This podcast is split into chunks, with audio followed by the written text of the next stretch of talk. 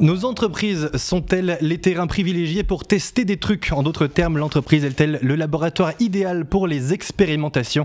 C'est la question à laquelle nous allons essayer ensemble de répondre ce soir à travers cette série de live du CJD. On vous a accompagné, vous le savez, tout le mois d'avril qu'on a appelé le Welcome Mois, puisque l'objectif est de présenter euh, à tous ceux qui le souhaitent notre mouvement, le CJD. L'émission est organisée à l'échelle de Rhône-Alpes, mais il y a plein de sections CJD et sans doute quelques-unes par chez vous. Euh, renseignez-vous donc sur le site du CJD, cjdrhônealpes.com on a traité donc jusqu'à présent les piliers réfléchir, se former, développer et s'engager. Et puis ce pilier qui nous anime aujourd'hui, c'est celui d'expérimenter. Alors pour en parler avec nous et essayer de savoir si nos entreprises euh, sont un terrain de jeu privilégié pour tenter des choses, nous avons deux invités prestigieux car eux-mêmes sont experts de cette thématique de l'expérimentation. On accueille avec nous aujourd'hui Thierry Pic qui est prof à l'UM Lyon et cofondateur de Act for Talent. Salut Thierry. Bonjour, bonjour à tous. Comment vas-tu? Eh ben, en pleine forme, prêt à expérimenter avec vous euh, un voyage euh, intéressant et apprenant, j'espère. Tu es un, pro de, l'innovation, puisque dans ton CV, il y a également le fait d'avoir euh, dirigé et, piloté le laboratoire Silex, qui est un laboratoire d'innovation géant à Lyon. Tu nous expliqueras à quoi ça servait, comment ça s'est passé et qu'est-ce qu'il y avait de spécifique à un laboratoire par rapport à une simple entreprise. Et puis avec nous également, il y a Jean de Mopéo, qui est associé chez FlexJob. Salut Jean. Salut Floris. En quelques mots, qu'est-ce que c'est FlexJob? Alors, euh, en deux mots assez rapidement, Flakjob, on, est un collectif de 12 personnes, une entreprise lyonnaise, euh, où je vais dire deux grandes, deux grandes lignes. Euh, on expérimente pas mal de choses en interne, puisqu'on a co-construit une gouvernance partagée, des, des modes de fonctionnement assez innovants sur la reconnaissance, sur la rémunération, etc. etc. Et puis, euh, du coup, dans qu'est-ce qu'on fait, qu'est-ce qu'on fait finalement? Euh, On accompagne euh, nos clients à créer des démarches participatives pour expérimenter justement de nouvelles choses sur des thématiques RH managériales majoritairement. Et vous êtes à la fois un peu acteur et conseiller. Vous avez tenté des trucs chez vous et puis vous permettez aux, gens qui sont attirés par vos expérimentations de les mettre en œuvre, j'imagine, en tirant parti de, votre expérience là-dessus. Et, tu nous en parleras dans, un instant. On pourrait dire ça. Je, finis le, tour des présentations avec celle qui va co-animer l'émission avec moi, euh, comme à chaque fois, Julie Céline Grosbon, depuis Lyon, qui est notre chargée de projet euh, au CJD. Elle se fera également l'écho de vos différentes paroles, puisque l'émission est retransmise sur les différentes plateformes euh, YouTube, Facebook, Workplace pour la plateforme du CJD en interne, et j'en oublie certainement une LinkedIn, évidemment, et pas des moindres. Ça va, Julie Céline? Oui, ça va très bien. Alors, puisque tu as la parole, eh bien, je, te la, je te t'invite à la garder puisque nous avons mené une petite enquête euh, au, sein des adhérents du, CJD hier euh, sur LinkedIn pour savoir un petit peu quel était le rapport des dirigeants d'entreprise du, mouvement avec euh, cette, thématique de l'expérimentation. Est-ce qu'ils y sont habitués, favorables? Est-ce qu'ils ont des difficultés, etc. On a posé un questionnaire assez large et tu y reviendras en plusieurs fois dans, cette émission. Mais pour commencer, quelle est ta synthèse des, réponses reçues sur la question toute simple de est-ce que vous expérimentez ou pas dans vos entreprises? D'accord, ok. Donc en fait, à travers une vingtaine de répondants, on a à peu près la moitié des participants qui ont déjà expérimenté des choses dans leur entreprise, que ce soit au niveau de la gouvernance, euh, du RH, euh, je pense que Jean pourra nous en parler, euh, et il y en a l'autre moitié qui aimerait bien le faire, mais qui ne sait pas trop comment. Donc ils ont répondu à ça au niveau des freins, le pourquoi ils n'expérimentaient pas, et la raison principale qui ressort, c'est le manque de temps, parce que ça prend du temps de communiquer avec ses équipes euh, bah, il faut les libérer. On va voir le pourquoi tout à l'heure et comment on expérimente. Voilà, donc tout le monde ne, se libère pas du temps. Euh, la deuxième contrainte, c'est euh, de se dire est-ce que tous les salariés sont faits pour ça? Voilà, est-ce qu'il n'y a pas des, profils?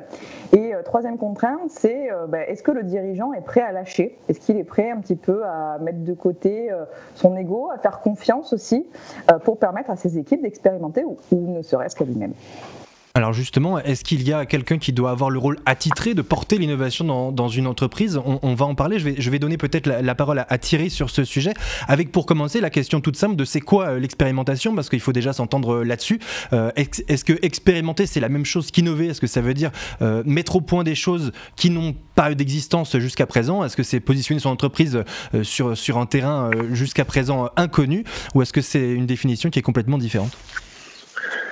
Je proposerais déjà de différencier euh, expérimentation d'expérience. On vit tous des expériences au quotidien, euh, des situations où on doit résoudre des problèmes, où on doit mettre en place du coup de, de, nouvelles choses. C'est pas pour ça que c'est des expérimentations. L'expérimentation, c'est euh, selon moi une démarche volontaire, structurée, donc avec de la méthode pour mener une ou plusieurs expériences. Donc il y a vraiment l'idée de, on a envie d'essayer quelque chose. Voilà, donc ça c'est la petite nuance. Et pour faire la différence avec l'innovation, euh, si on définit l'innovation comme finalement euh, une idée euh, qui a trouvé un marché, qui est une définition que j'aime bien parce qu'elle s'applique à finalement un produit, à une méthode, à une application informatique, c'est-à-dire qu'elle a des utilisateurs. Et donc on est passé d'une idée à euh, des utilisateurs qui utilisent cette idée, bah dans le milieu, on trouve l'expérimentation, qui est une étape intermédiaire, qui permet de dire bah, cette idée, on va déjà la tester, peut-être à petite échelle, avec un groupe d'utilisateurs, et si elle s'avère pertinente, on va la passer dans un projet d'innovation pour qu'elle passe effectivement, cette fois-ci, sur le marché. Donc je définirais l'expérimentation comme une étape intermédiaire entre simplement une idée et puis euh, sa mise sur marché sous forme de, nouveaux produits ou de nouveaux services. C'est-à-dire que quelqu'un qui est un dirigeant d'entreprise qui dirait bon bah voilà j'ai une super idée, euh, demain on, expérimente ça, on s'y met tous. C'est pas vraiment ça l'expérimentation. Expérimenter, ça sous-entend un petit groupe qui, qui, cherche à prouver euh, le concept et, après que le reste de l'entreprise se, se l'approprie alors, pas forcément. En tout cas, on est bien dans une logique, la situation que vous décrivez d'une expérimentation. On a une idée et on veut et on souhaite, démarche volontariste, euh, la tester. Donc là, on lance une expérimentation. Ensuite, cette expérimentation, elle peut être menée de tas de façons différentes. Je peux, moi, moi, moi dirigeant, la mettre tout seul avec une petite équipe, une garde rapprochée. Je peux la confier à quelqu'un qui va être en charge de mener cette expérimentation. Je peux créer une équipe projet dans mon entreprise, ou je peux, comme c'était mon cas, créer une structure dédiée dont le job est d'expérimenter toutes les bonnes idées qui passent. Donc il y a une infinité de façons de structurer euh, l'innovation et il n'y en a pas forcément de meilleures que d'autres, il y en a de plus adaptés ou de moins bien adaptés à un contexte particulier. Et, qu'est-ce qui fait, euh, c'est peut-être une question un, peu trop cash pour débuter cette émission, mais qu'est-ce qui fait le succès d'une expérimentation? Qu'est-ce qui fait que ça marche? Euh, Est-ce qu'il faut euh, expérimenter qu'avec un petit groupe de gens qui sont, on sait qu'il y a plusieurs types de profils, et notamment dans les collaborateurs. Est-ce qu'il faut ne, mettre dans cette équipe-là que les gens qui sont, qui n'ont pas peur du changement et qui sont très motivés pour faire des choses et où l'info elle est claire dès le départ, ou est-ce qu'il faut systématiquement impliquer tout le monde parce que sinon on va en perdre au passage? C'est quoi la clé? Alors, il y, a, deux questions là. Hein. Il y a d'abord, qu'est-ce qui fait qu'une expérimentation marche? On pourrait y revenir, mais euh, pour moi, ou, échoue, pour moi, il n'y a ni d'échec ni de réussite. Une expérimentation, elle réussit toujours à partir du moment où on apprend, hmm. à partir du moment où on en tire des leçons. Et même un test qui ne donne rien, eh ben, il est apprenant parce que ça veut dire qu'on ne fera pas la même chose et qu'on va euh, imaginer autre chose. Alors après, est-ce qu'elle doit être, par qui doit être portée? Est-ce qu'il y a un profil particulier? Moi, j'aime bien dire euh, dans vos équipes, identifier, ceux, distinguer ceux qui posent la question de mais pourquoi? De ceux qui disent mais pourquoi pas? Alors, au-delà de cette petite image, ceux qui vous disent pourquoi pas, c'est ceux qui euh, sont tout de suite euh, preneurs finalement du test, de l'essai, euh, qui n'ont pas peur effectivement d'essayer quelque chose. C'est plutôt ces gens-là voilà, qu'il faut un peu repérer, confier un peu l'innovation, alors soit individuellement, soit, soit collectivement. Donc je pense que dans une entreprise, tout le monde n'est pas prêt à, à expérimenter et que si on veut se donner le maximum de chance, il faut se donner le bon cadrage, le bon périmètre, la bonne méthode et les bons profils qui seront le plus à même bah, de se mettre en mode essai-erreur. Je, vois Jean euh, qui trépigne. Est-ce que, est que Jean, tu, tu, partages ce constat chez FlexJob?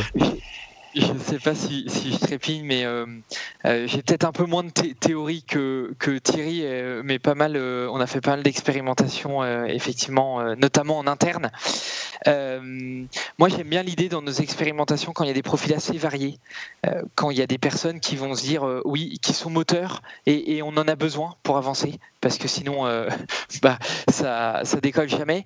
Et néanmoins, d'avoir des profils qui sont aussi peut-être plus réticents et qui permettent d'apporter une opposition qui permet de creuser aussi l'idée qu'on a envie de, développer, euh, l'idée qu'on a envie de, porter comme innovation. J'aime bien avoir une mixité de profils, des désaccords euh, qui sont dits dans un cadre qui est évidemment euh, construit, qui est bienveillant et qui permet d'avoir une parole vraie, mais qui permet d'avoir des, des, retours extrêmement riches et intéressants. Julie Céline, je t'ai vu prendre la parole. Oui, euh, en fait, euh, Thierry, du coup, je suis pas forcément d'accord avec ce que tu dis sur, euh, enfin, pas forcément d'accord, dans le sens qu'il faut, prendre des... il faut prendre des profils qui disent ben, pourquoi pas et qui du coup sont plutôt partants pour les expérimentations. Alors, je suis d'accord pour la phase du coup de mise en œuvre ou de test, mais justement, est-ce que si on laisse du temps aux salariés pour avoir des idées, même si ce sont les salariés à la base qui peut-être s'opposent, est-ce que tout le monde n'a pas le droit justement d'avoir ce temps pour avoir des bonnes idées? Tu vois ce que je veux dire? Alors, ça, dépend là aussi de quoi on parle. Il y a, moi, ce que j'appelle des, expérimentations incrémentales, c'est-à-dire locales, de petite échelle, que tout le monde effectivement peut avoir en termes d'idées, d'initiatives, d'amélioration du quotidien. Et là, il faut plutôt encourager chacun à prendre des initiatives, à proposer, euh, à mettre en œuvre, à essayer, ce qui ne met ni en danger euh, le cycle de production, ni l'entreprise, ni, ni, ses collègues. Et, là, effectivement, on est dans une culture de l'expérimentation, on se donne le droit d'essayer, on peut se dire pourquoi pas à tous les niveaux de l'entreprise.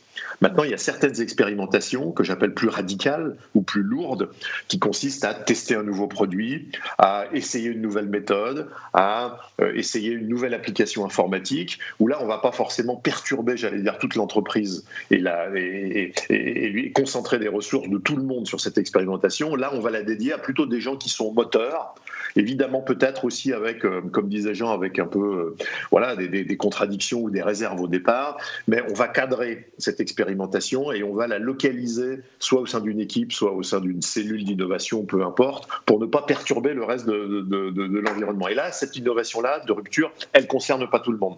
Peut-être qu'elle concernera tout le monde dans un deuxième temps, si c'est une méthode, par exemple, qu'on veut déployer dans l'ensemble de l'organisation. Donc je pense qu'il faut bien cadrer le périmètre. Est-ce que ça veut dire, Thierry, qu'une entreprise, elle, elle peut euh, être euh, un peu ambivalente sur, son, fonctionnement, être à la fois une entreprise qui s'affiche comme étant expérimentale et en même temps une partie de l'entreprise qui est un peu plus plan-plan et qui va convenir à des profils qui euh, euh, ne souhaitent pas le changement. Et on le sait euh, très bien qu'il y a des gens, le changement, ça les panique tellement qu'ils en deviennent improductifs. Donc est-ce qu'on peut assumer une cellule autonome ou en tout cas une partie des profils qui, peut-être trouvera quelque chose ou peut-être pas, mais tout en assurant une stabilité totale aux gens qui auraient besoin de ça pour se rassurer dans leur quotidien? Alors, je dirais pas ni plan-plan ni stabilité. Il y, a, un concept en théorie qui s'appelle l'ambidextrie, exactement l'ambivalence hein, euh, dont, tu parlais. L'ambidextrie, c'est euh, être capable de faire des choses des deux mains. Ben, une organisation, elle doit forcément avoir euh, des processus, de la stabilité, être capable de répondre à des clients, de livrer des produits, voilà. Donc, donc d'avoir tout un ensemble de son fonctionnement qui est stable et qui n'est pas dans l'expérimentation ni dans l'innovation. Elle doit aussi, pour se régénérer, notamment dans un contexte d'incertitude hein, et d'instabilité, euh, lancer des expérimentations, euh, créer des nouveaux produits, innover. Voilà. Et donc, il n'y a pas les bons et les méchants quelque part, les plans-plans et, les, super actifs. Il y a une partie de l'organisation dont les ressources doivent être dédiées à ce que j'appelle, l'exploitation. C'est-à-dire qu'on répète, on sécurise, on fiabilise et on crée avec de la qualité attendue par, le, par, le, par, le, par les clients. Et puis il y a une autre partie de l'organisation qui est de l'exploration, où là on va essayer, on va explorer, on va imaginer, on va expérimenter. Et effectivement, plus on mélange les deux, euh, les, les, les, voilà, la main droite et la main gauche, plus moins quelque part on arrive à écrire. Donc, par contre, on peut faire évoluer des collaborateurs de période euh, d'exploitation où ils sont dans le process, et puis ceux qui se révèlent euh, finalement qui ont plutôt envie hein, de passer dans, l'initiative et dans la création, on peut bien sûr leur, leur, changer leur fiche de poste et leur donner plus de poids et d'importance sur cette partie-là plus dans, tard. Dans le monde que tu, que tu décris, euh, Thierry, il y a quand même ce côté, un profil, il va être soit dans le côté laboratoire, soit dans le côté opérationnel en gros. Est-ce que cette ambivalence ou cette ambidextrie, elle peut être appliquée à un seul individu? Parce que on sait que dans, dans nos entreprises, dans nos petites entreprises, et c'est le cas de beaucoup de dirigeants au, CJD, on n'a pas forcément les moyens euh, de mettre tout le monde, de dédier des ressources uniquement à l'expérimentation. Alors, est-ce qu'un profil dans une boîte, on peut le dire à la fois, euh, bah, tu fais ton travail euh, classique et puis tu expérimentes? Parce que on sait que ça génère une adrénaline tellement puissante, le fait d'avoir l'impression de participer à un projet un peu unique, un peu innovant, de tenter des choses, etc., que c'est parfois très difficile de se remettre dans son travail de tous les jours. Comment on fait pour gérer cette ambivalence? Et je laisserai aussi Jean répondre là-dessus j'imagine qu'il y a des éléments de réponse de ce côté. Avant de passer la parole à Jean, encore effectivement un autre regard. Euh, rappelons-nous ce que faisait Google, hein, les 20% de temps mm. laissés à chacun pour travailler sur des expérimentations personnelles. Ça veut dire qu'effectivement, évidemment, on est, des, on est des, des, êtres humains qui ne sont pas que monolithiques et on est capable de suivre un process et puis en même temps. Mais à ma connaissance, ils ne le font plus, hein, je crois. Alors, effectivement, ils le font plus, mais ça, c'est d'autres choses. Mais ce que je voulais dire par rapport à ça, c'est euh, oui, c'est possible, bien sûr, de faire les deux, mais il faut bien que ce soit cadré. C'est-à-dire d'abord sur quoi je suis évalué? Est-ce que je suis évalué sur des nouvelles idées, des nouvelles initiatives ou sur la fiabilité de l'activité, de mon activité quotidienne? De quel est le temps dédié et quel est le contexte qui me permet de créer et le contexte où je dois euh, produire. Donc ne pas mélanger les choses, que ce soit clair dans le dans, dans, dans l'esprit euh, du collaborateur. C'est pour ça qu'on crée parfois des cellules d'innovation ou des labs d'innovation ou des salles d'innovation pour se dire là on innove. Puis après quand on rentre dans mon quotidien, je reviens voilà dans mon activité quotidienne. Donc oui, on peut faire les deux. Simplement, ça s'organise, ça se cadre, et il faut faire attention de, que le collaborateur soit pas en tension paradoxale entre des objectifs qui sont complètement contradictoires, être efficace, produire et en même temps imaginer autre chose. Est-ce que ce constat est partagé par Jean sur ce sujet de, l'ambivalence que peuvent avoir parfois une, seule et unique personne? Oh, Oui, euh, alors sur, cette ambivalence, euh, euh, moi il y a deux choses qui me viennent tout de suite à l'esprit quand, je repense un petit peu à, ce qu'on a pu faire, aux, situations concrètes.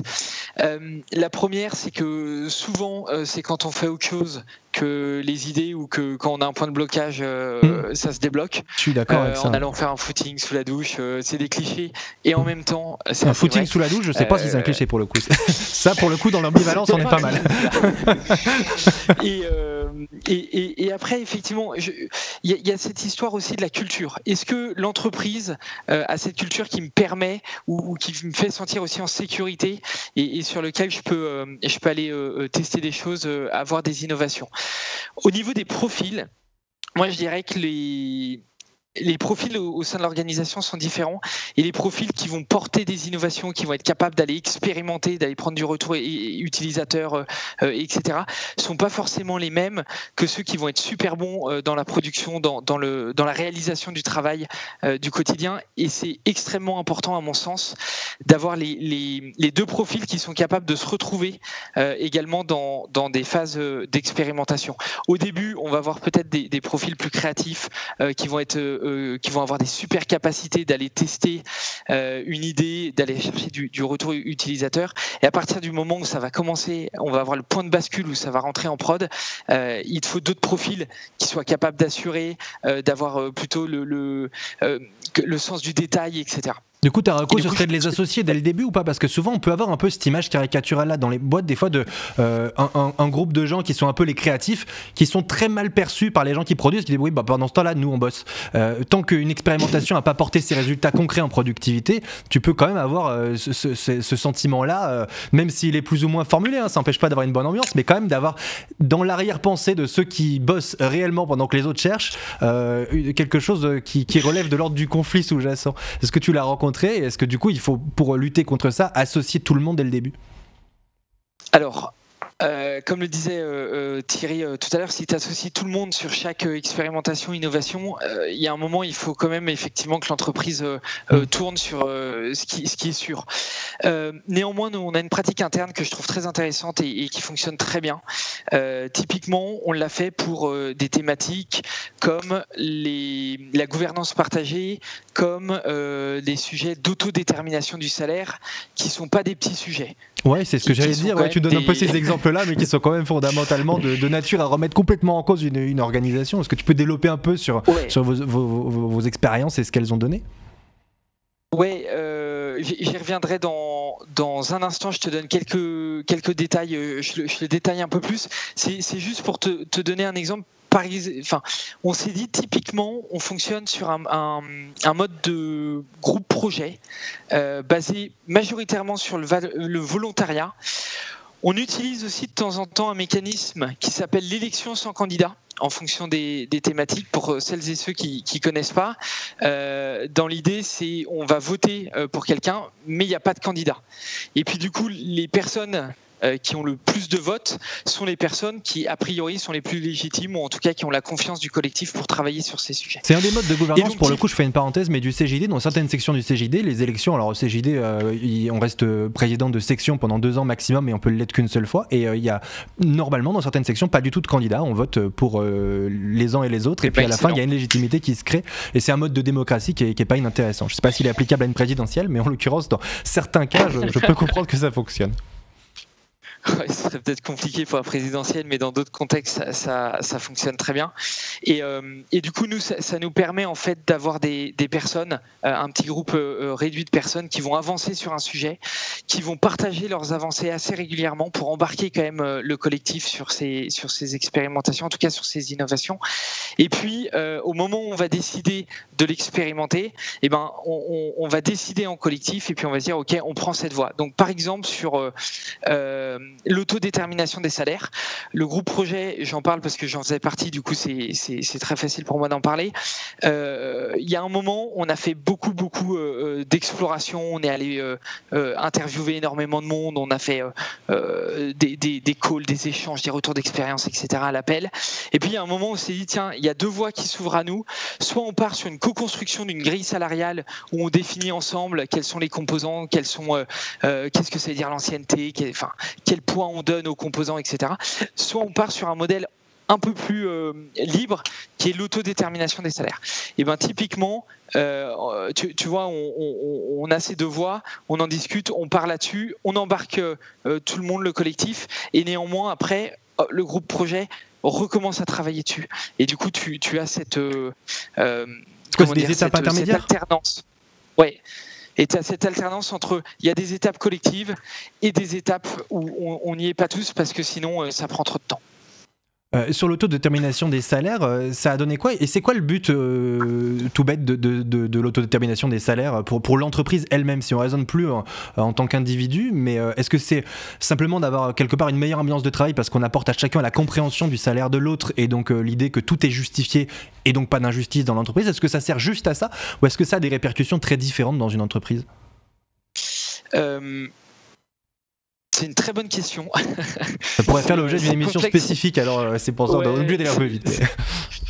C'est complexe d'y répondre. Euh, je dirais que le, postulat de base, euh, c'est qu'on est des adultes, qu'on est tous responsables et que même sur un sujet qui est aussi tabou, aussi touchy, on peut être adulte et on peut avoir des relations transparentes, sereines, euh, et d'avoir une confiance globale. Donc les individus, chaque individu envers chaque individu, l'individu envers l'équipe, et puis envers aussi l'organisation.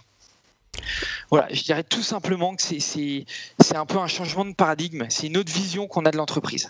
Et, du coup, est-ce que ça veut dire que aussi ces, thématiques-là d'entreprise, euh, je sais pas, on dit parfois libérée, euh, innovante, horizontale, etc., est-ce que c'est quelque chose qui doit être là dès le recrutement? Parce que quand tu cherches des profils, tu vas, tu vas leur dire dès le début, nous, on est comme ça, on est une entreprise euh, avec ce côté expérimental ou pas forcément? Parce que justement on en parlait au début de l'émission il y a des profils dont on sait qu'ils vont être plutôt dans l'opérationnel et on leur vante pas euh, cette partie là de l'entreprise justement parce que ça pourrait aussi leur faire peur ou euh, les frustrer de ne pas y contribuer par rapport au coup Ouais, je me marre parce que le, recrutement c'est forcément un sujet euh, euh, hyper euh, hyper important et central dans notre type d'organisation.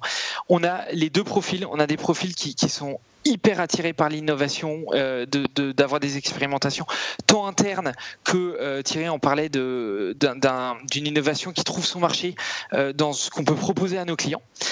Et euh, également, on, on, a des personnes euh, qui, qui, ont moins ce profil, mais qui sont, qui, qui, sont des piliers dans la production. Dans, dans voilà, quand, quand, on sait qu'il faut produire, ils sont là et on en a besoin. Et, et typiquement, moi, je suis un profil qui, qui est beaucoup plus attiré par l'expérimentation, l'innovation. Si j'avais pas mes collègues derrière pour qui, qui, sont là en tant que socle, bah, je, serais, bien embêté.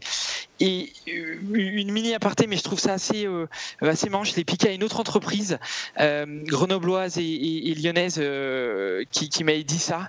Euh, ils passent allez, on va dire 15, 20, 30 minutes dans leur recrutement à exposer tous les mauvais côtés d'une entreprise qui est en gouvernance partagée, responsabilisante, libérée, euh, holacratique, enfin, peu importe le thème, le, terme qu'on utilise, en disant, bah, attention, voilà aussi tous les défauts euh, que, qu'il peut avoir dans notre organisation. Et du coup, je le fais et je trouve ça super intéressant de le faire en recrutement. La face, la face cachée parfois. oui, exactement. Tout est question d'arbitrage aussi. Il y a toujours des bons et, des mauvais côtés. Euh, je, redonne la parole à, Thierry euh, en, revenant rapidement sur, sur le sujet de l'organisation de cette innovation au sein d'une entreprise, parce que je trouve que c'est un sujet fondamental. Il ne s'agit pas de dire, euh, et là ça peut paraître un peu flou nos échanges pour le moment, dans quelqu'un, il y a un dirigeant qui nous regardera, il dit, mais alors du coup, concrètement, on fait comment? Parce que certes, on a des profils qu'on identifie comme étant plus propices à la créativité et à l'innovation, mais comment on fait pour accorder des temps et pour organiser ça? Parce que est-ce que ça marche, Thierry, dans une entreprise de dire aux gens, bah, le lundi et le jeudi, vous innovez, et le reste du temps, euh, vous faites un travail euh, classique. Est-ce qu'il faut faire comme ça? Parce que comme le disait Jean un peu euh, il y, a, quelques minutes, L'innovation, parfois, c'est un déclic. Alors, il parlait de footing sous la douche, mais ça peut être simplement en train de faire son travail habituel et ça peut être à ce moment-là que ça vient. Du coup, comment on fait pour permettre une flexibilité de l'innovation? Je, reviens sur l'idée que j'évoquais tout à l'heure, c'est-à-dire qu'effectivement, il faut isoler l'innovation, soit physiquement, soit au sein de projets qui sont repérés, et on peut avoir des individus qui sont euh, à la fois dans la production et aussi détachés sur des projets d'innovation. Et là, il faut effectivement sortir du découpage le lundi j'innove, le mardi j'innove pas. Euh, euh, par contre, j'ai des objectifs d'innovation. Ce qu'il faut surtout bien faire comprendre aux individus, c'est que je ne vais pas être évalué de la même façon. Les indicateurs ne seront pas les mêmes, les moyens ne seront pas les mêmes. Euh, sur l'innovation, par exemple, ou l'expérimentation, il faut beaucoup plus d'autonomie, il faut beaucoup plus de liberté, il faut sortir des indicateurs habituels. Euh, on peut très très bien, au bout de, pour une grosse expérimentation, arriver au bout de quelques mois en disant bah, on a raté, par contre, voilà pourquoi on a raté, voilà pourquoi ça n'a pas marché, voilà ce qu'il ne faut pas refaire, voilà ce qu'il faut garder de cette expérience. Et là, l'expérience, elle est réussie et elle est évaluée euh, non pas sur son échec, mais sur ce qu'elle a permis d'apprendre à l'organisation. Alors que dans la production, évidemment, on va évaluer euh, bah, la qualité, les rendements, euh, nos indicateurs habituels. Donc c'est surtout ça qu'il faut bien cadrer au départ pour pouvoir ensuite bah, que les individus soient clairement euh, attribuer, en tout cas fassent bien la part des choses entre ce qui relève de l'innovation qu'on leur demande au sein de projets, au sein de structures dédiées, au sein de voilà d'activités particulières, et puis ce qui relève euh, de leur activité quotidienne productrice pour ceux qui sont, encore une fois, dans les deux, dans les, dans les, dans les deux structures. Alors, une autre façon de faire, c'est effectivement de séparer complètement les structures. C'est exactement moi, la situation que j'avais donc, dans ce laboratoire d'innovation, qui était en fait une usine à expérimenter. le Silex, hein, c'est ça, Petite équipe. Voilà, exactement, le SILEX, qui était euh, un laboratoire d'innovation, donc qui était même physiquement sorti de l'entreprise, puisqu'on était au centre-ville. Et là, notre travail était d'expérimenter des technologies nouvelles, des méthodes nouvelles, très concrètement dans notre métier d'éducation, des nouvelles configurations de bureaux. On a testé l'open space, on a testé. Parce que toi, le laboratoire, le SILEX, c'était pas un laboratoire genre un open space pour euh, plein d'entreprises qui viendraient expérimenter, c'était vraiment le laboratoire de l'EM, c'est ça? Exactement. C'était pour tester des, de l'école. C'était pour tester de nouvelles idées. Alors en matière de, pédagogie, par exemple, mais aussi en matière de technologie, en matière de partenariat. C'était aussi, par exemple, pour tester le fait que EM Lyon revenait au centre-ville. On est un petit peu en dehors de la ville pour ceux qui ne connaissent pas. Qu'est-ce que ça génère comme nouveau euh, contact avec l'écosystème de se retrouver en centre-ville? Voilà, ça c'était logique. On va essayer pour voir ce que ça donne.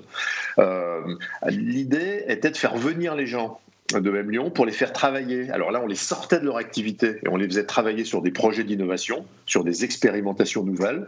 Et bien évidemment, donc on a essayé 1000 idées, 2000 idées. Mmh. Euh, parmi toutes ces idées, il y en a quelques-unes qui ont été euh, transférées au vaisseau amiral, c'est-à-dire par exemple des, euh, des nouvelles technologies qu'on a mis dans nos programmes, des nouvelles idées de cours euh, qui sont devenues euh, des cours offerts à nos étudiants, des, nouveaux, des nouvelles configurations de bureaux qu'on a répliquées dans nos campus, par exemple. Voilà, donc ça c'est des éléments très très concrets. Mais quand les gens venaient dans ce lieu physiquement distinct, ils savaient qu'ils venaient pour une activité d'innovation mmh. avec des nouvelles méthodes, des nouveaux objectifs.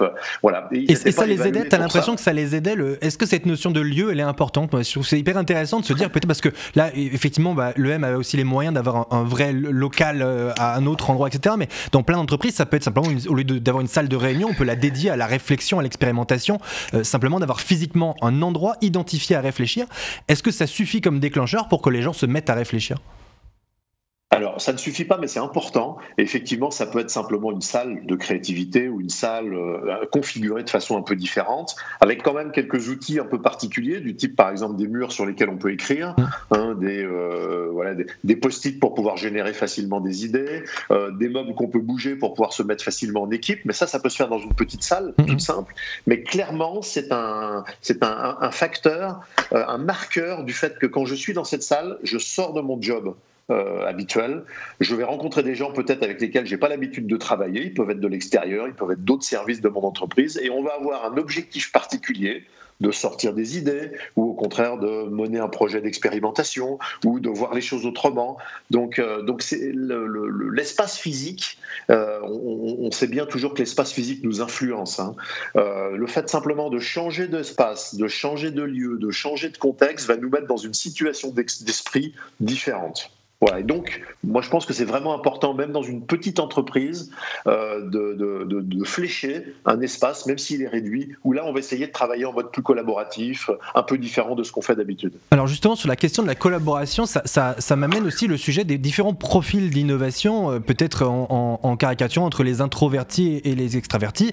Euh, est-ce que justement, quand on est dans un processus expérimental, on est obligé de collaborer? Parce que je remarque que par exemple, il y a des gens qui sont très à l'aise dans le, les phases de brainstorming, on est à plusieurs, on est dans un lieu spécifique, on est dans le laboratoire, chacun donne des idées, etc. Euh, mais euh, tu as aussi plein de gens qui euh, n'oseront jamais formuler une idée et ils ont besoin de se retrouver seuls à un endroit, sans jugement, sans rien, de tenter et d'attendre la maturité de leur idée pour l'expliquer au groupe. et si encore on a bien formalisé le fait qu'il n'y avait pas d'objectif tout de suite et qu'on avait le droit à l'erreur, c'est encore plus facile pour eux. Du coup, est-ce que c'est aussi des profils que vous avez rencontrés? Est-ce que ce sont des profils qui sont aussi, de, votre point de vue, bons pour l'innovation? Je pose la question et à Jean et, et à Thierry sur ce sujet-là Ouais, euh, pour te répondre rapidement, dans tous nos projets, qu'on accompagne. Alors là, je me projette plutôt chez, nos clients. Euh, tu as tout type d'équipe, tout type de métier. Euh, on, travaille avec certaines personnes, ils, bossent dans des laboratoires. Tu as des personnes très introverties, tu en as d'autres, c'est plutôt des équipes commerciales avec du charisme, etc. Tu as des techniques qui te permettent de, de contourner ça. typiquement, je vais partager une petite technique qui est très concrète, qui fonctionne très très bien et qui évite de les faire justement non, c'est c'est pas de les faire boire. Euh, alors nous, nous, on aime bien appeler ça euh, le, tir chez Flexjob, le temps individuel de réflexion. Donc évidemment, la culture d'entreprise, euh, la manière dont tu vas apporter l'atelier, euh, présenter euh, dont ça va se passer, si tu fais un icebreaker, etc. Tout ça sont des techniques. Le, le tir, c'est typiquement, je vais te poser une question autour d'une problématique et chacun va prendre une feuille de papier, des post-it, un son ordinateur, tu fais ce que tu Et pendant cinq minutes, chacun va écrire toutes les idées qui lui passent par la tête, en précisant bien qu'il n'y a pas de bonnes ou de mauvaises idées. Et ça, quel que soit le sujet sur lequel vous, vous voulez travailler, n'importe qui euh, dans les personnes qui nous écoutent peuvent l'utiliser. Et à la fin de ces cinq minutes, on va faire un tour de table et chacun va pouvoir exprimer ses idées. Et en fait, ça permet de gommer pas mal de biais, notamment le biais de confirmation. La première personne qui arrive va s'exprimer, qui, va avoir un peu de charisme, qui peut être un peu, euh, un peu grande gueule, dit voilà, ça c'est mon idée. Il suffit pour, pour un peu que ce soit le dirigeant, euh, tout le monde va dire mm. ah ouais super idée parce qu'on veut pas se, voilà se brouiller avec le dirigeant. Euh, alors que si par exemple le dirigeant s'exprime en dernier et que chacun lit ce qu'il ce qu'il a marqué sur son papier, et eh ben ça ça fonctionne super bien et j'invite tout le monde à l'utiliser. petite astuce, vous le testez en 5 minutes, ça fonctionne très très bien. Et sachant que bon, c'est, ouais, vas-y, vas-y, Thierry. Donc, pardon, c'était juste pour rebondir sur ce que disait Jean, sur le brainstorming, il y a beaucoup de recherches qui ont montré qu'un brainstorming collectif était bien plus euh, performant quand les individus avaient commencé à réfléchir d'abord tout seuls mm. aux problèmes posés. Donc c'est toujours important de laisser l'expression individuelle avant le collectif. Mais alors il ne faut pas confondre euh, le brainstorming et justement l'expérimentation. L'expérimentation, elle doit s'inscrire dans un temps qui est un peu plus long. Un brainstorming, ça peut se faire en une heure, deux heures et on a fini. Une expérimentation, c'est quand même au moins quelques jours, quelques semaines, quelques mois peut-être pour les grosses expérimentations, ce qui permet à ceux qui ont des idées de les exprimer au moment où elles arrivent, mais à ceux qui sont un peu plus introvertis, qui ont du mal finalement à réagir un peu spontanément, euh, à se dire justement en prenant leur douche ou en allant faire un footing, bah tiens, je vois le problème un peu différent qu'on a évoqué la semaine dernière, je le vois un peu différent. Et une bonne expérimentation, elle doit permettre des temps courts et des temps longs pour permettre à tous ceux qui ont des rythmes différents de, de pouvoir s'exprimer. Et puis, dans, moi, par exemple, j'ai beaucoup constaté dans, dans mon usine d'expérimentation, là au Silex, vous aviez des gens, ils partaient immédiatement, ils avaient acheté l'idée, ils essayaient quelque chose, ils mettaient en place, ils trouvaient ça génial, les enthousiastes, vous voyez, de l'expérimentation. Mmh. Et puis, vous en avez d'autres qui étaient beaucoup plus réticents et qui avaient besoin d'abord de temps, de faire des toutes petites choses dans un premier temps, de, je sais pas, changer l'emplacement de leur bureau. Et, un peu l'incrémental que tu décrivais tout à l'heure. Exactement. Pour moi c'est l'expérimentateur progressif et il faut accepter que des gens aient besoin d'un rythme. Ça ne veut pas dire qu'ils ne seront pas euh, des bons acteurs de l'expérimentation et de l'innovation plus tard. On n'a pas tous le même temps. Il faut du coup prévoir aussi euh, voilà, du temps pour tout le monde. c'est vrai qu'en France, on est un pays où on envisage culturellement, euh, par habitude, je ne sais pas, ou par, par tradition révolutionnaire, l'expérimentation et l'innovation par une rupture totale avec, avec ce qui est fait, alors que dans beaucoup d'autres cultures, il s'agit simplement d'améliorer petit à petit, ne serait-ce que le confort des collaborateurs ou le rendement de tel ou tel truc, etc. Et ça peut être des petites touches, et c'est finalement souvent un peu moins bien vu d'améliorer petit à petit, mais une petite amélioration qui reste 10 ans, euh, c'est parfois mieux qu'une révolution euh, qui, échoue au bout d'un an. quoi. Il y, a une formule que j'aime bien là-dessus, qui est préférer le plaisir des petits matins quotidiens au grand soir. Parce que le grand soir, c'est-à-dire l'innovation de rupture qui va tout changer, en fait, elle se construit par euh, les petits changements et un état d'esprit quotidien qui fait qu'à voilà, à la fin, on arrivera à quelque chose. Et, là, surtout, ça implique tout le monde et c'est permanent et c'est régulier. Quoi. Si je parviens à me souvenir de cette citation, je la mettrai au crédit de, Thierry Pic. Euh, Jean, tu veux intervenir aussi sur le sujet Oui, je voulais donner un, petit exemple. J'aimais bien ce que disait Thierry sur l'aspect, euh, il y a aussi des temps longs. et du coup, il ne faut pas oublier que dans, dans son expérimentation, on a des hypothèses de, départ, on a envie d'aller chercher quelque chose, et, du coup d'avoir aussi des temps de retour d'expérience, euh, des petites rétrospectives régulières, ça, c'est super intéressant. Moi, j'aime bien donner sur l'expérimentation euh, l'exemple de la réunion, parce que la réunion, tout le monde en fait. Euh, j'ai l'impression que c'est un problème pour tout le monde, encore plus en ce moment là depuis un an avec les, écrans. Et, l'idée de la réunion, ce que j'aime bien donner, c'est vous prenez un cadre, vous faites un, cadre et vous, vous mettez ce qu'il est interdit d'accord, avec la réunion, euh, ce qui est non négociable, ce qui est négociable et ce qui est libre. Et puis vous allez vous rendre compte que finalement, ce qui est interdit ou non négociable dans une réunion, euh, il y a assez peu de choses. Et dans ce cadre, d'accord, parce que c'est toujours bien d'avoir un cadre pour expérimenter, et pour vous ne avez pas une liberté immense. Alors, tu n'as même pas besoin de sortir du cadre. Tu te rends compte que, la, partie euh, euh, liberté est négociable. Tu peux faire plein de choses et tu as plein de choses à expérimenter. Et, donc, garder ça en tête aussi. Euh, voilà, il n'y a, pas non plus besoin de se mettre en risque incroyable pour lancer des expérimentations. C'est un peu, si je comprends bien, le, cadre de votre travail à FlexJob, c'est de, donner tous ces petits outils pour faire émerger des idées qui seraient restées bloquées dans les individus. Parce que, comme on le disait tout à l'heure, il ne s'agit pas forcément de, dire aux gens, il n'y a pas de mauvaise idée. C'est un peu comme moi, je me rappelle à l'école, ils disaient toujours, euh, allez-y, posez vos questions, il n'y a pas de mauvaise question. Seulement, euh, quand tu es timide et que tu as besoin euh, que ta question elle soit validée, même si c'est une exigence par rapport à toi-même. Moi, je sais qu'il y a plein de questions que j'ai jamais posées à l'école. Parce que même si on me disait, il n'y a pas de mauvaise question, j'avais envie qu'elle soit bonne, ma question. Donc, j'imagine plein de méthodes et plein d'environnements de, favorables et qui sont peut-être propres aux individus plus qu'aux aux organisations qui, qui les emploient euh, qu'il faut arriver à développer. Alors, vas-y. Vas-y, non, je t'en prie. je, veux juste rajouter à ça l'idée de, de, la confiance que ça peut générer quand on est dans des logiques d'expérimentation. Parce qu'effectivement, euh, ben, on émet des idées, on ne sait pas si elles sont bonnes, mais comme on expérimente, c'est pas grave, puisqu'on est là pour essayer. Et ça peut générer progressivement, quand c'est bien valorisé, de la confiance de personnes qui ont peut-être du mal à s'exprimer, mmh. du mal à sortir des idées, progressivement de, créer ce que j'appelle leur petite victoire, quoi, leur petite réussite. Et comme on est sur des expérimentations, on est à petite échelle. Donc on réussit toujours quelque chose, on réussit toujours à progresser. Trop de confiance d'ailleurs, après on n'arrive plus à les faire taire les gens après, c'est terrible. Ah, tant mieux, tant mieux, tant mieux, si c'est ça. Il vaut mieux avoir à gérer ça que l'inverse, c'est sûr. pardon. Sur l'ambition affichée des, expérimentations, parce que par nature, quand on, expérimente, on peut dire voilà, ce qu'on cherche à faire, c'est ça, y avoir un objectif clair et affiché. Vous avez tous les deux parlé de l'importance du cadre, mais quand on ne sait pas trop ce qu'on cherche, euh, faut-il pour autant, euh, euh, est-ce qu'on peut dire, bah voilà, on, cherche, mais on vous dit pas quoi? Parce que du coup, ça évite d'être jugé si on ne sait pas ce qu'on cherche, si on n'affiche pas d'ambition.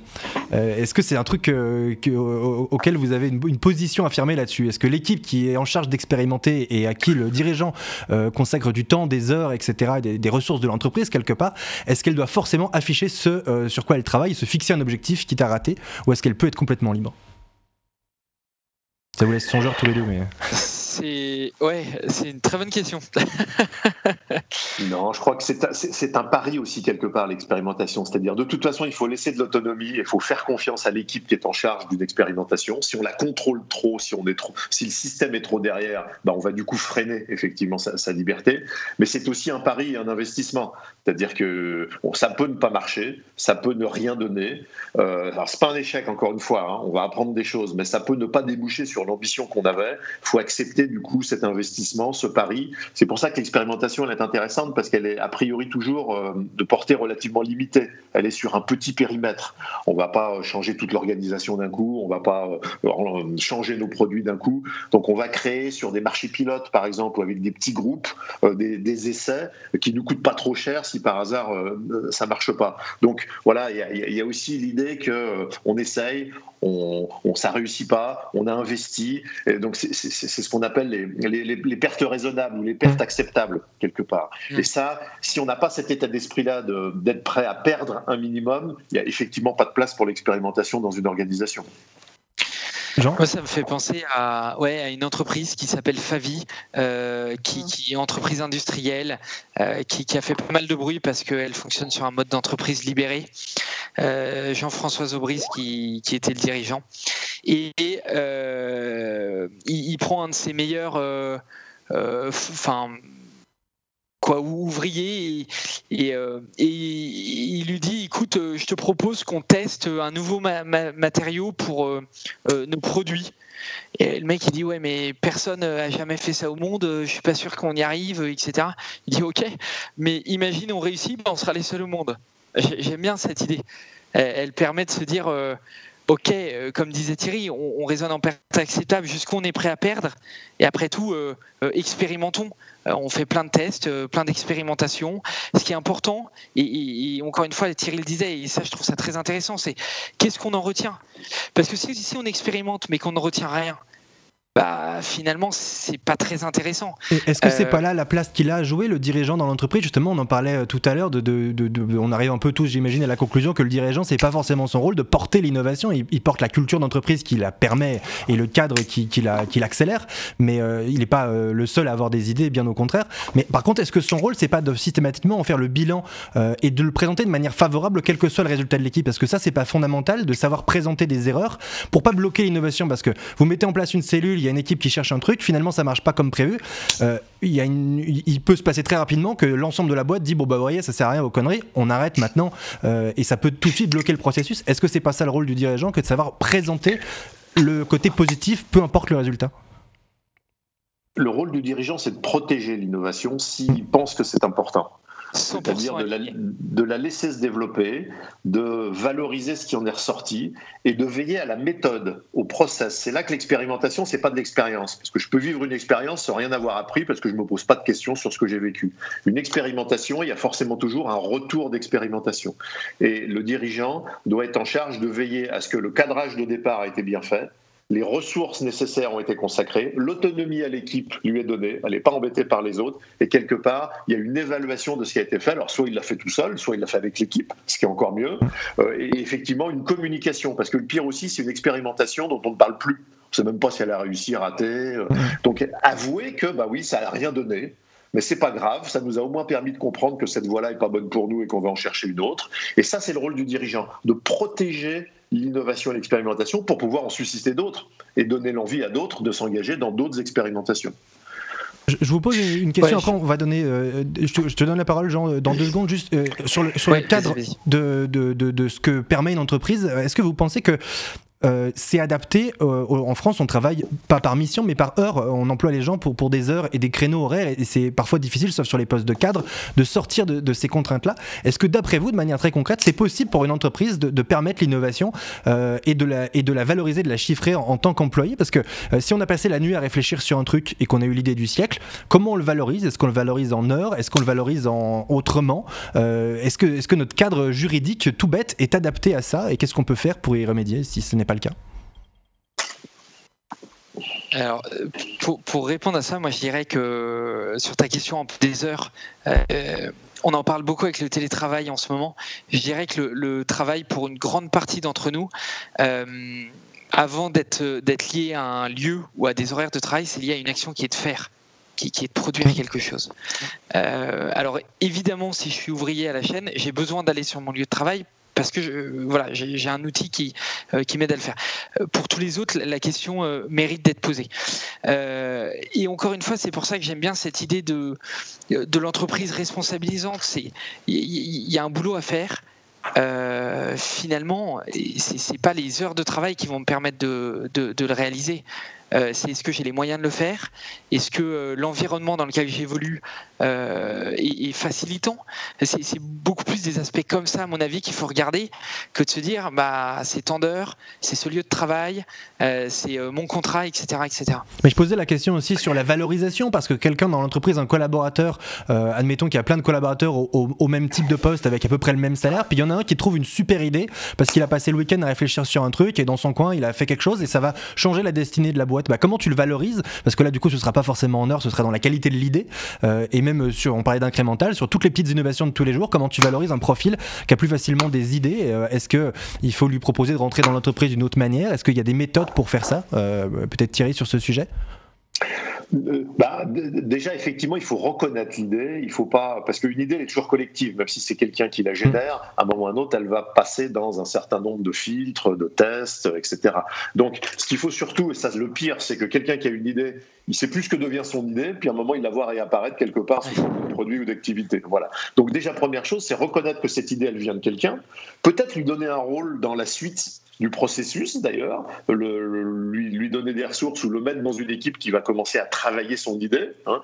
Et il y a des entreprises, alors plutôt des grandes entreprises, hein, qui ont même été jusque dans cette logique de boîte à idées, là vous vous rappelez une, époque, hein, qui, ont, ensuite été des boîtes à idées électroniques, de mmh. rémunération des idées qui débouchait ensuite sur du, business ou des activités. Donc on peut aller jusqu'à une rémunération euh, financière, j'allais dire économique. Mais pour des petites entreprises, c'est pas ça le sujet. Ce que les gens attendent, c'est de la reconnaissance, mmh. c'est du sens, et à la limite, au minimum, que la personne qui a une idée, elle soit informée de ce qui se passe, de ce que son idée devient, de comment elle se transforme, et à un moment qu'elle soit pas oubliée dans la valorisation qu'on va faire, euh, simplement même sous forme de reconnaissance ou de remerciement.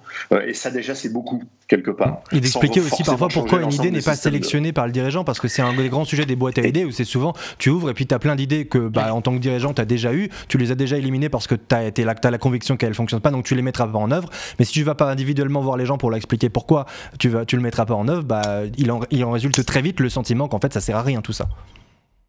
Tout, à fait. La valorisation, le retour, soit une idée qui est générée, soit une idée qui est abandonnée pour de bonnes raisons, mais il faut l'expliquer. Tout à fait. Et, ça, c'est donner du sens. Hein. Et c'est pour ça qu'il faut cadrer aussi au préalable. Typiquement, tu peux avoir des critères qui sont établis euh, avant de, lancer des expérimentations pour savoir et pour avoir une position un peu plus neutre et de ne pas avoir tes billets qui viennent te dire euh, bah non, ça on élimine alors qu'il n'y a pas vraiment de raison rationnelle. Je vais dire un truc hyper provoque, mais euh, est-ce que dans une organisation, euh, on peut interdire à des gens d'avoir des idées?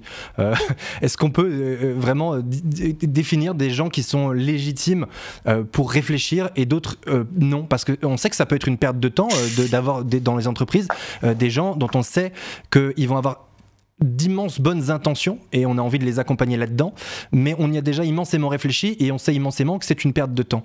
Euh, et du coup, comment on peut faire pour euh, cloisonner l'innovation en tant que dirigeant au profil dont on estime euh, qu'ils ont le plus de chances de porter leurs fruits? Encore une fois, c'est des arbitrages, ça paraît très provoque comme formulé comme ça parce que tout le monde a le droit d'avoir des idées, mais ça peut occasionner une perte de temps majeure de la part des dirigeants d'avoir à toujours écouter les idées et les justifier.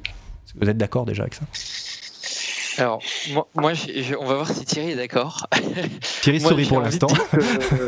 Que, tu, vois, c'est provoque, euh, sauf que je pense que dans pas mal d'organisations, finalement, c'est la réalité.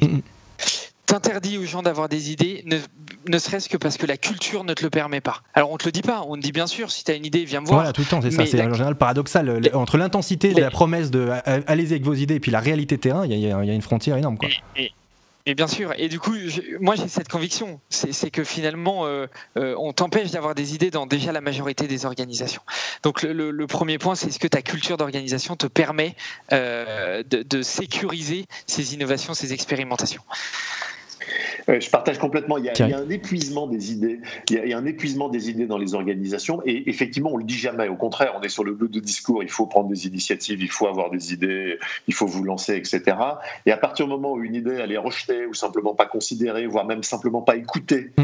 une fois, deux fois, trois fois, bah, on crée quelque part euh, le sentiment chez chacun que euh, mes idées n'intéressent personne, c'est peut-être pas les bonnes, jusqu'à moi-même finalement je suis pas, euh, voilà, je j'ai pas de bonnes idées, et donc on arrive à un peu des, ouais, des situations un peu collectives où tout en disant paradoxalement ayez des idées, on n'en génère plus du tout. Ouais, parce qu'on est peut-être déçu par les idées, je sais pas. Mais du coup, c'est quoi la, clé pour faire en sorte que, que les bonnes idées remontent? Est-ce que de faire comme les sites internet participatifs? Je prends l'exemple de Reddit par exemple, qui est une sorte de forum qui cartonne sur internet, surtout dans les, dans les pays anglo-saxons, où les gens mettent des plus et du coup les idées, les bonnes idées remontent, et, enfin les bons posts remontent et, les autres descendent. Est-ce qu'il faut impliquer toute la collectivité dans, dans l'évaluation d'une idée pour que quelque part d'elle-même les mauvaises idées retombent?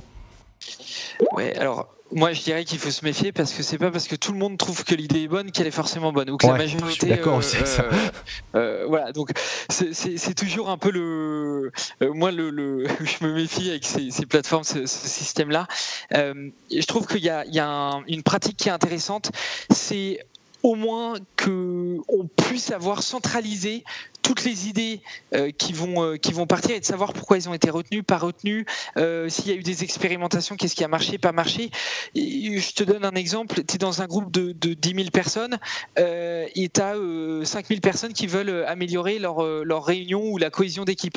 Et eh ben, si elles expérimentent toutes, mais qu'il n'y a pas de partage d'expérience et qu'on ne capitalise pas dessus, là aussi c'est problématique tu vois. Mmh. Et, donc j'aime bien cette idée où il y a des endroits où on peut centraliser et on peut aller piocher sur ce qui a déjà été expérimenté pour capitaliser et repartir sur des choses où, ça a été documenté. Le côté Wikipédia des entreprises, je trouvais assez fondamental. On le fait jamais. Enfin, je n'ai jamais trop rencontré d'entreprises qui le, qui le faisaient. Peut-être celle que tu accompagnes, Jean, mais on, ne fait pas de Wikipédia d'entreprise. On repart souvent de, zéro avec des nouvelles équipes, etc. Et, c'est dommage. Et, c'est un problème. Euh, Jean, tu voulais. Euh, Thierry, pardon. Non, je voulais juste rappeler qu'on parle beaucoup des idées là, mais en fait c'est un peu comme un entonnoir. Il y a un processus qui doit suivre un entonnoir. Hmm. On doit effectivement avoir le maximum d'idées et peut-être euh, de façon très très collaborative. Il faut qu'on explique pourquoi certaines idées vont être retenues et pas d'autres. Ça, on est d'accord. Mais quelque part, c'est là qu'on rentre dans l'expérimentation. C'est-à-dire que là, on va mettre quand même un petit peu de moyens hmm. pour tester, créer des premiers prototypes. Et, et sur la base de ces prototypes-là, il y en a un certain nombre qui vont passer vraiment en termes d'innovation. Donc, il faut bien comprendre, et c'est pour ça que je parle aussi très souvent de méthode hein, dans la logique d'expérimentation ou même de génération d'idées. Il y a une méthode assez rigoureuse dont le dirigeant est garant euh, à mettre en place. Elle peut être assez simple, mais quelque part, elle doit être rigoureuse, surtout pour qu'on sache qu'à un moment, on peut exprimer des idées pour qu'on sache qu'à un autre moment, on va en trier elles ne seront pas toutes acceptées, et que peut-être certaines vont donner lieu à des structures un peu particulières qui vont tester, créer des prototypes, investir un petit peu, etc. etc. Quand ce processus-là, il est clair, je sais où est-ce que j'ai ma place, où est-ce que j'ai pas ma place, je sais sur quoi je peux intervenir, je sais comment je peux être valorisé dans le processus, et puis j'ai de l'information sur ce qui se passe, et là, on, clarifie pas mal les choses. Hein tu, fais, bien de le repréciser qu'effectivement, euh, expérimenter, euh, ça s'arrête pas du tout au stade de l'idée, euh, contrairement à, beaucoup d'idées reçues, justement. Il y a plein de gens qui ont des idées, mais, mais je pense que, je sais pas si vous êtes d'accord avec cette définition, mais expérimenter, c'est réussir le processus de prototypage. C'est faire en sorte d'aller dans, le concret. Et, et, c'est en fait finalement beaucoup, beaucoup plus long que de, que de dire, hé les gars, j'ai pensé à ça, on devrait le faire. C'est de faire, quoi c'est évidemment plus long et, même quand tu reprends, ça, remonte. Euh, Thierry parle de méthodes. Nous, typiquement, sur, les méthodes, alors c'est plutôt sur euh, des sujets de transformation euh, organisationnelle, RH managériale. On commence toujours par cadrer. Ensuite, tu vas écouter. Ensuite, tu vas t'inspirer parce que ça aussi c'est super important. Il y en a plein d'autres qui ont, qui ont eu des, bonnes idées et qui les ont prototypées, qui ont eu des expérimentations dessus. Donc euh, allons voir ailleurs. Euh, ça sert à rien de réinventer le. Mmh. Ensuite tu vas co-créer, puis tu vas expérimenter, tu vas construire ton prototypage. Et puis tu as un retour d'expérience, évidemment. Il nous reste un tout petit quart d'heure dans cette émission et j'aimerais qu'on consacre euh, autant que possible à essayer de partager ensemble des bonnes idées ou des mauvaises idées, des expérimentations réussies et des expérimentations moins réussies. Euh, juste avant, euh, pour terminer avec la culture de l'échec, est-ce que vous avez tous les deux des exemples d'expérimentations qui n'ont pas fonctionné et comment vous les avez présentées à l'équipe pour les transformer en, en réussite Peut-être Thierry pour commencer exemple, je, vais reprendre des exemples moi, très concrets hein, dans notre laboratoire d'innovation où on voulait tester des nouvelles configurations de salles de cours, donc avec euh, du mobilier un peu, euh, un peu original, avec des, des, des, façons de fonctionner un peu différentes, beaucoup euh, avec des assises différentes, etc. Donc on est vraiment sur des configurations d'organisation du travail différentes. Bah, on s'aperçoit que des lieux qu'on souhaitait collaboratifs, finalement, on se retrouve au bout d'une demi-journée avec les gens qui ont pris les, fauteuils, les poufs, etc., qui les ont mis dans un coin et chacun se retrouve dans un coin isolé les uns des autres. Mmh. Voilà. donc on s'aperçoit qu'en tout cas, l'idée qu'on avait d'un espace collaboratif n'a pas du tout fonctionné dans la réalité. Bon, bah très bien. alors, comme on avait aussi expérimenté des modes de partenariat où on était avec des, des partenaires qui nous prêtaient du mobilier, on avait du coup imaginé, ils pouvaient nous les reprendre et le lendemain nous créer euh, d'autres, d'autres espaces et d'autres, formes de configuration de travail, quelque part. Voilà, je pense que ça, euh, c'est un exemple très concret d'une, situation qu'on imagine et on pense qu'elle va créer, de la, créer un effet, ici de la collaboration, et la réalité des usages montre qu'en fait, ça crée l'effet euh, complètement inverse. C'est, là que l'expérimentation a beaucoup de force, parce qu'on va s'apercevoir que cette configuration-là, en fait, ne fonctionne pas par ceux qui sont censés l'utiliser. C'est un accélérateur aussi, finalement. Là où vous auriez pu croire pendant 10 ans qu'il fallait tendre vers ce type de, de, collaboration ou d'organisation, finalement, le fait de mettre des moyens pour expérimenter concrètement, ça vous a fait gagner vachement de temps en disant, en fait, c'est pas vers ça qu'il faut tendre. Oui, et surtout, ça évite les débats un peu intellectuels ou abstraits parce que ça concrétise. On essaye, et là, on voit et on a les éléments de preuve. On peut prendre des photos, on peut filmer, on peut faire parler les acteurs, que ça ne fonctionne pas. Donc, on ne refera plus ce type de configuration-là. Et, euh, c'est très apprenant et c'est très rapide, effectivement.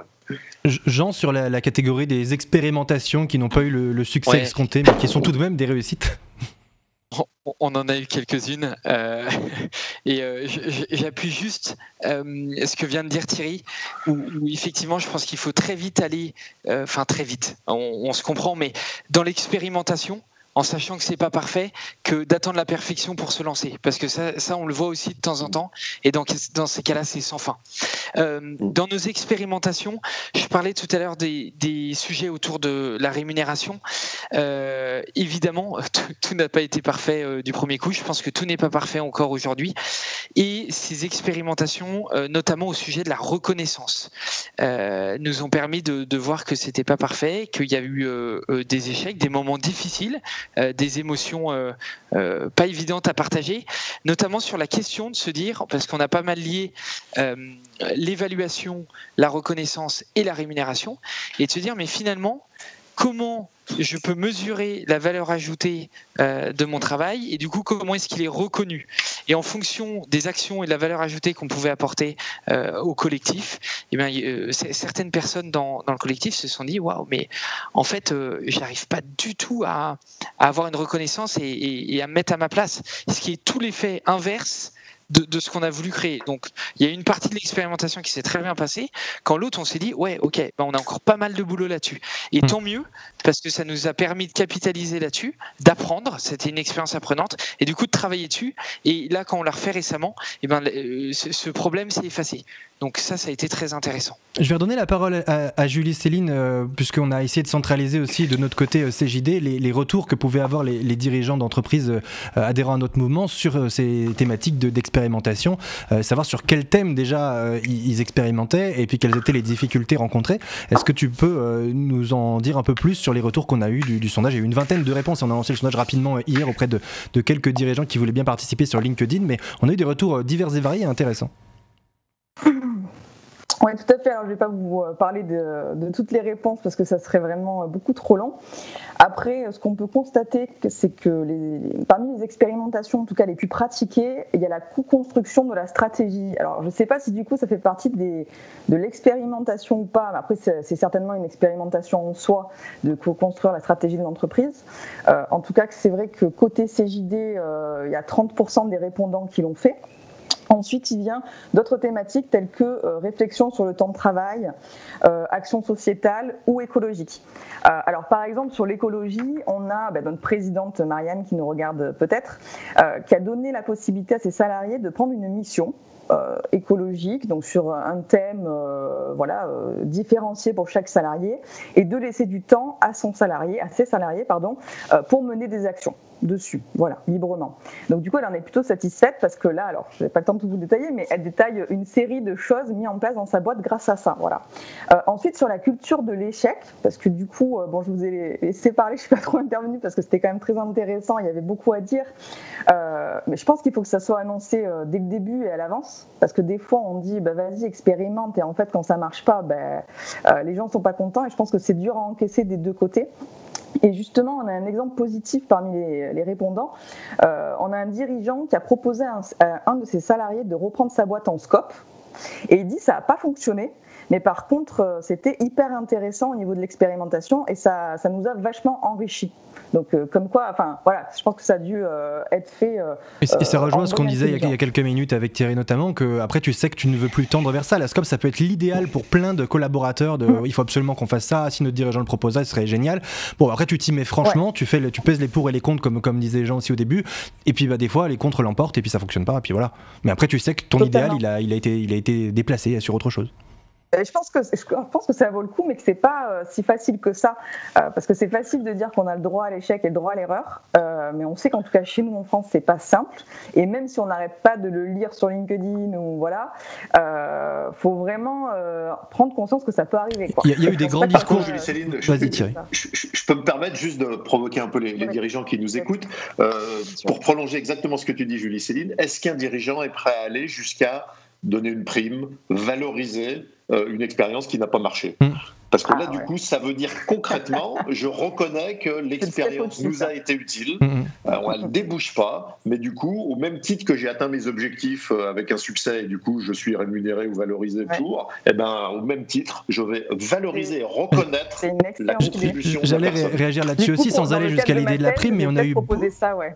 Dans le cas de ta thèse, oui, c'est possible. Genre, en tout cas, j'ai eu, souvent l'idée euh, que j'ai souvent entendu dire dans les grandes entreprises américaines innovantes et notamment dans la tech, etc euh, des, remontrances de, patrons qui disaient on ne se plante pas assez. C'est très ancré dans la culture de Google qu'on a évoqué tout à l'heure, mais voilà, on sait que Google abandonne des projets même qui ont été lancés au grand public parce que bah ils ont pris le risque d'expérimenter et après ils assument le fait que ça foire et tant pis, ça met des gens euh, mécontents derrière, euh, des utilisateurs qui avaient commencé, etc. Mais ils assument et ils avaient, le, en tout cas, sans aller jusqu'à la prime peut-être qui est pas forcément simple à, à budgéter, mais en tout cas dire on a un objectif de faire des erreurs parce que si on n'en fait pas, c'est qu'on n'essaye pas.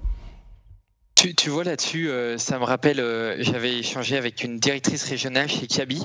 Euh, dans les magasins qui étaient sous sa direction, il était prévu une fois par mois un pot pour célébrer tous les échecs qui avaient, qui avaient été réalisés dans le mois en se disant ok ça veut dire qu'on a testé. Ça n'a mhm. pas forcément fonctionné mais au moins on les célèbre et on partage et on en discute et comme ça on apprend autour de ça. Ça c'est un vrai élément de culture d'entreprise en tout cas Thierry? Vous, connaissez le comité des erreurs hein, qu'a mis en place Google aussi, euh, qui est tous les mois dans des équipes données, on se retrouve et chacun doit dire une erreur qu'il a fait dans le mois. Mm. Euh, et celui qui vient jamais, alors c'est sur la base du volontariat, c'est sûr que celui qui vient jamais aux réunions, c'est un peu louche parce que du coup, ça veut dire qu'il fait jamais d'erreur. Et en fait, il est quasiment aussi stigmatisé, quoi. Alain, c'est l'inverse du modèle et je trouve que c'est intéressant. Parce qu'ils n'ont pas tout piqué à la notion du pardon dans la religion catholique où tu dois pardonner des trucs que tu as fait, à mon avis, ils ont tout volé.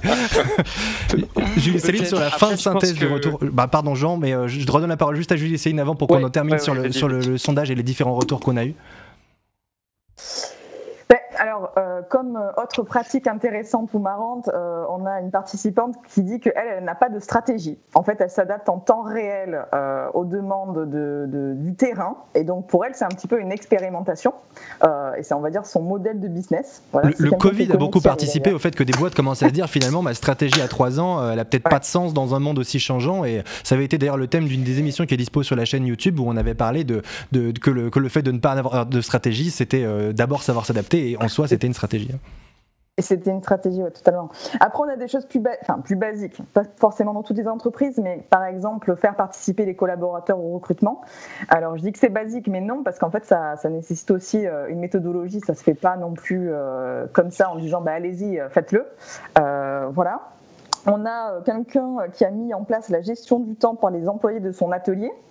Euh, donc du coup, peut-être un petit peu dans l'industrie. Donc ça, c'est intéressant. Je me demande comment il a fait, du coup, mais il n'y a, pas, a pas plus d'infos pour l'instant.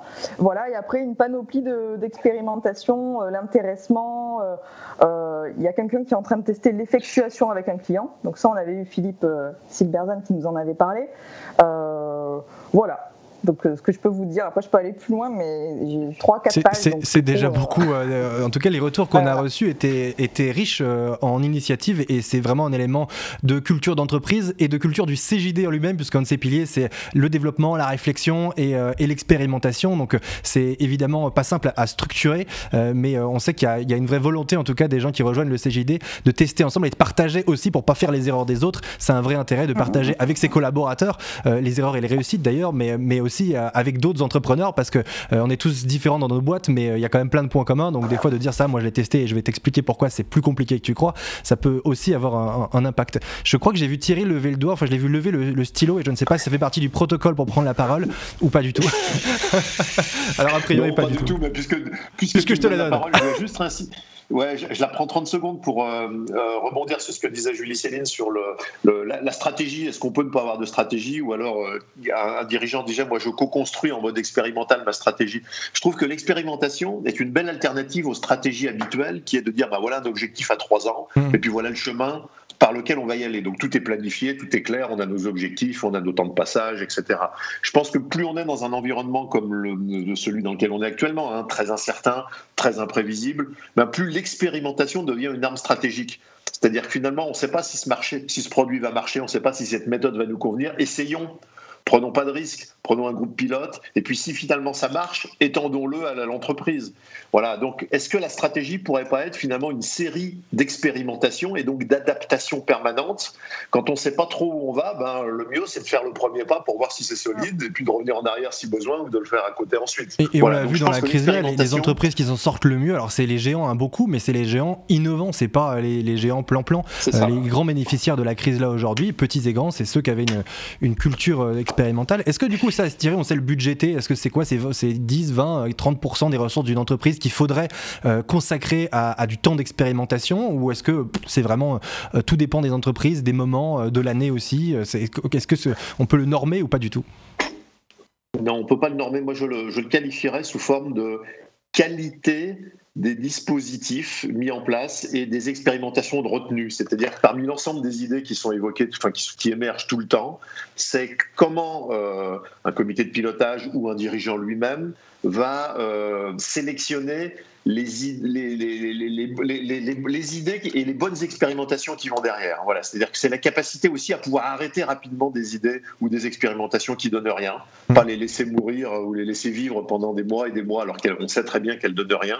Donc je pense que c'est la qualité du pilotage de dispositif qui va faire la différence. Pour, terminer l'émission, parce qu'il va bien falloir terminer l'émission, même si la, discussion est passionnante, euh, je vais vous demander à, tous les deux de prendre deux, secondes euh, pour réfléchir à, une idée, euh, à, nous donner une expérimentation qui a changé la, destinée d'une entreprise et qui vous semble avoir le coup d'être menée.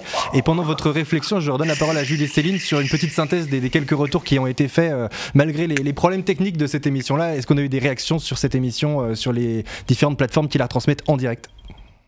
Toi, tu donnes des devoirs en fait à 3 minutes de la fin. Oui, mais si tu regardes comme ils réfléchissent, ils ont tous les deux leurs mains sur leur front et on sent qu'il y a quelque chose qui est en train de s'installer. Donc je pense qu'au-delà ah du lieu propice à la réflexion, il y a aussi une gestuelle avant tout à avoir.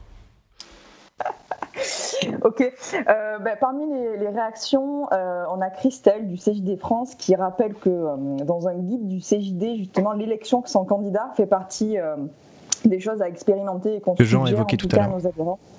Ouais, voilà, tout à fait. Euh, on a aussi euh, Séverine qui a réagi sur euh, l'histoire du lieu dont on parlait euh, plus tôt dans l'émission. Et euh, elle disait que pour elle, c'était hyper important justement euh, bah, l'environnement pour penser autrement.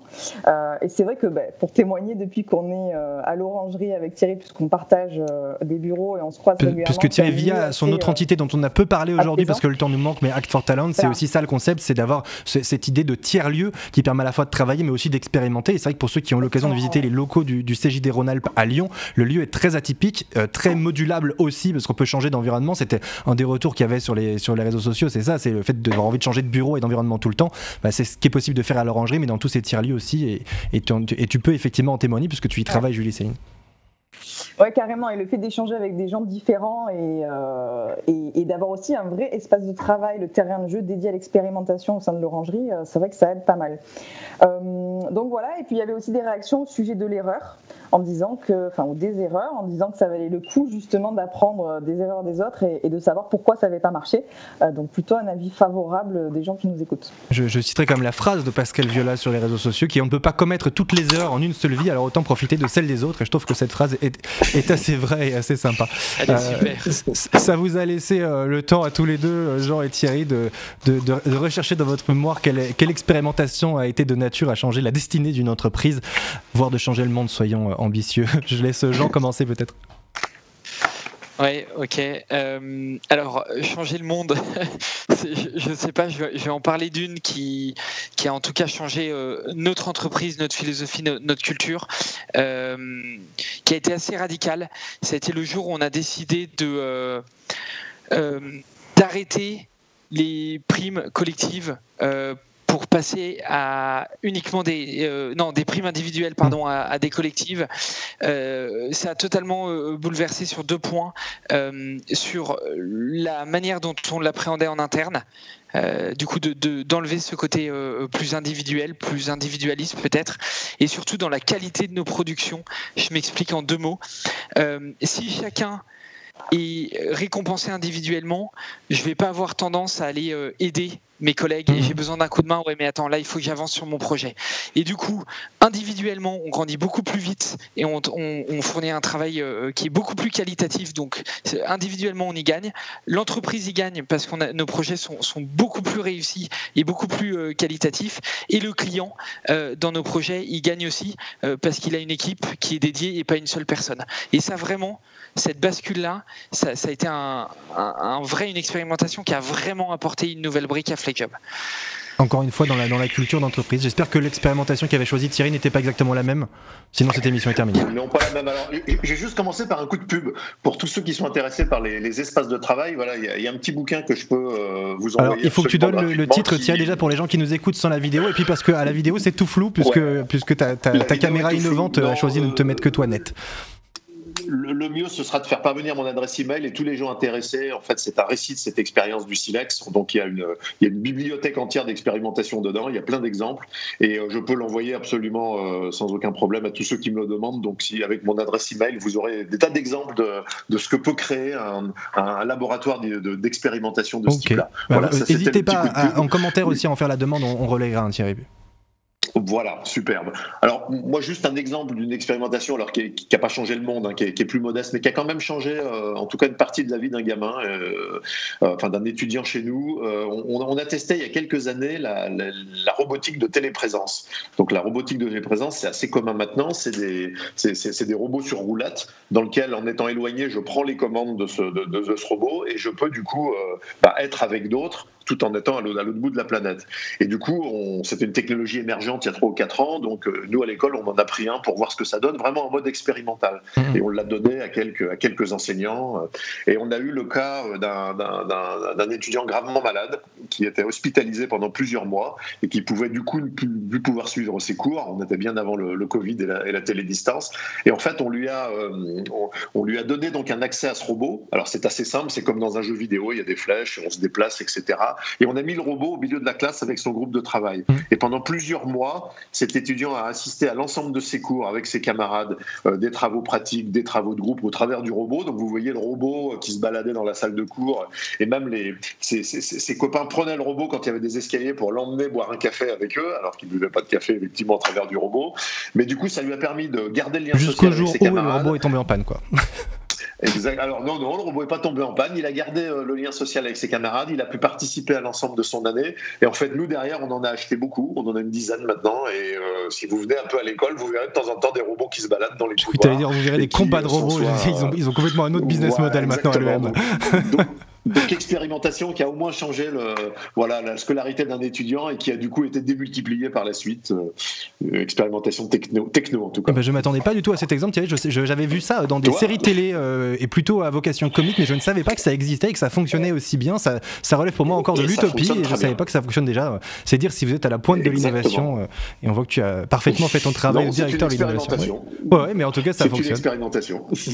Il y a certainement encore plein de choses à dire, à découvrir. Bon, la littérature est riche aussi sur ce sujet de l'expérimentation. Donc si le sujet vous passionne, eh ben, il y a plein de, documents passionnants et notamment le petit ouvrage que, Thierry a montré tout à l'heure que vous pouvez retrouver. Merci à, tous les deux d'avoir nourri ces échanges pendant un peu plus d'une heure. le sujet donne envie d'expérimenter soi-même, de tester des trucs et d'en rendre compte aussi à, ses pairs. Je crois que ça fait partie vraiment des trucs qui, sont indispensables à la fois d'avoir dans des tiers-lieux dont on évoquait l'existence il y a un instant, de pouvoir partager, Julie en a parlé, avec d'autres gens qui font pas le même boulot que nous, qui sont pas dans la même activité, mais de pouvoir échanger. Nous, on l'expérimente ici aussi à, l'agence de partager des locaux avec d'autres boîtes qui sont pas dans notre secteur d'activité. Bah, mine de rien, ça ouvre les yeux et euh, je crois que le cerveau humain aime faire des connexions quoi qu'il arrive. Donc, plus on est sur des domaines différents et plus on parle avec des gens qui n'ont rien à voir, plus à un moment donné, on sait pas pourquoi d'un coup, on va réussir à les mettre ensemble et c'est là où ça devient un, peu innovant parce que ça n'a pas été fait avant. Donc, la richesse de ces expérimentations, c'est aussi euh, un des objectifs du CGID de, de la facilité en permettant à des dirigeants non pas de faire du business, c'est pas du tout la vocation de ce mouvement, mais bien de partager et de réfléchir ensemble et euh, d'essayer de stimuler à travers un cadre, à travers de l'intelligence artificielle, euh, artificielle peut-être, mais en tout cas euh, de l'intelligence collective, tout ce qui peut être fait aujourd'hui avec des commissions, avec de la formation, avec des ressources, etc., etc. Donc si le CJD ça vous intéresse, il y a le site national cjd.net, je crois, celui de la région cjdronalp.com. Vous pouvez vous rapprocher des sections près de chez vous et vous pouvez bah, tenter votre chance et nous rejoindre pour partager toutes ces belles ambitions entre dirigeants. Merci beaucoup à tous les deux. Merci euh, infiniment à Julie Céline d'avoir préparé euh, cette émission, mais également les quatre autres qui euh, ont constitué le Welcome Moi du CJD qui consistait à partager ensemble et à vous faire découvrir le mouvement. Merci beaucoup à Laurent pour la réalisation de cette émission et à tous ceux qui la suivent. Excellente soirée. On se retrouve très vite. À bientôt. Salut!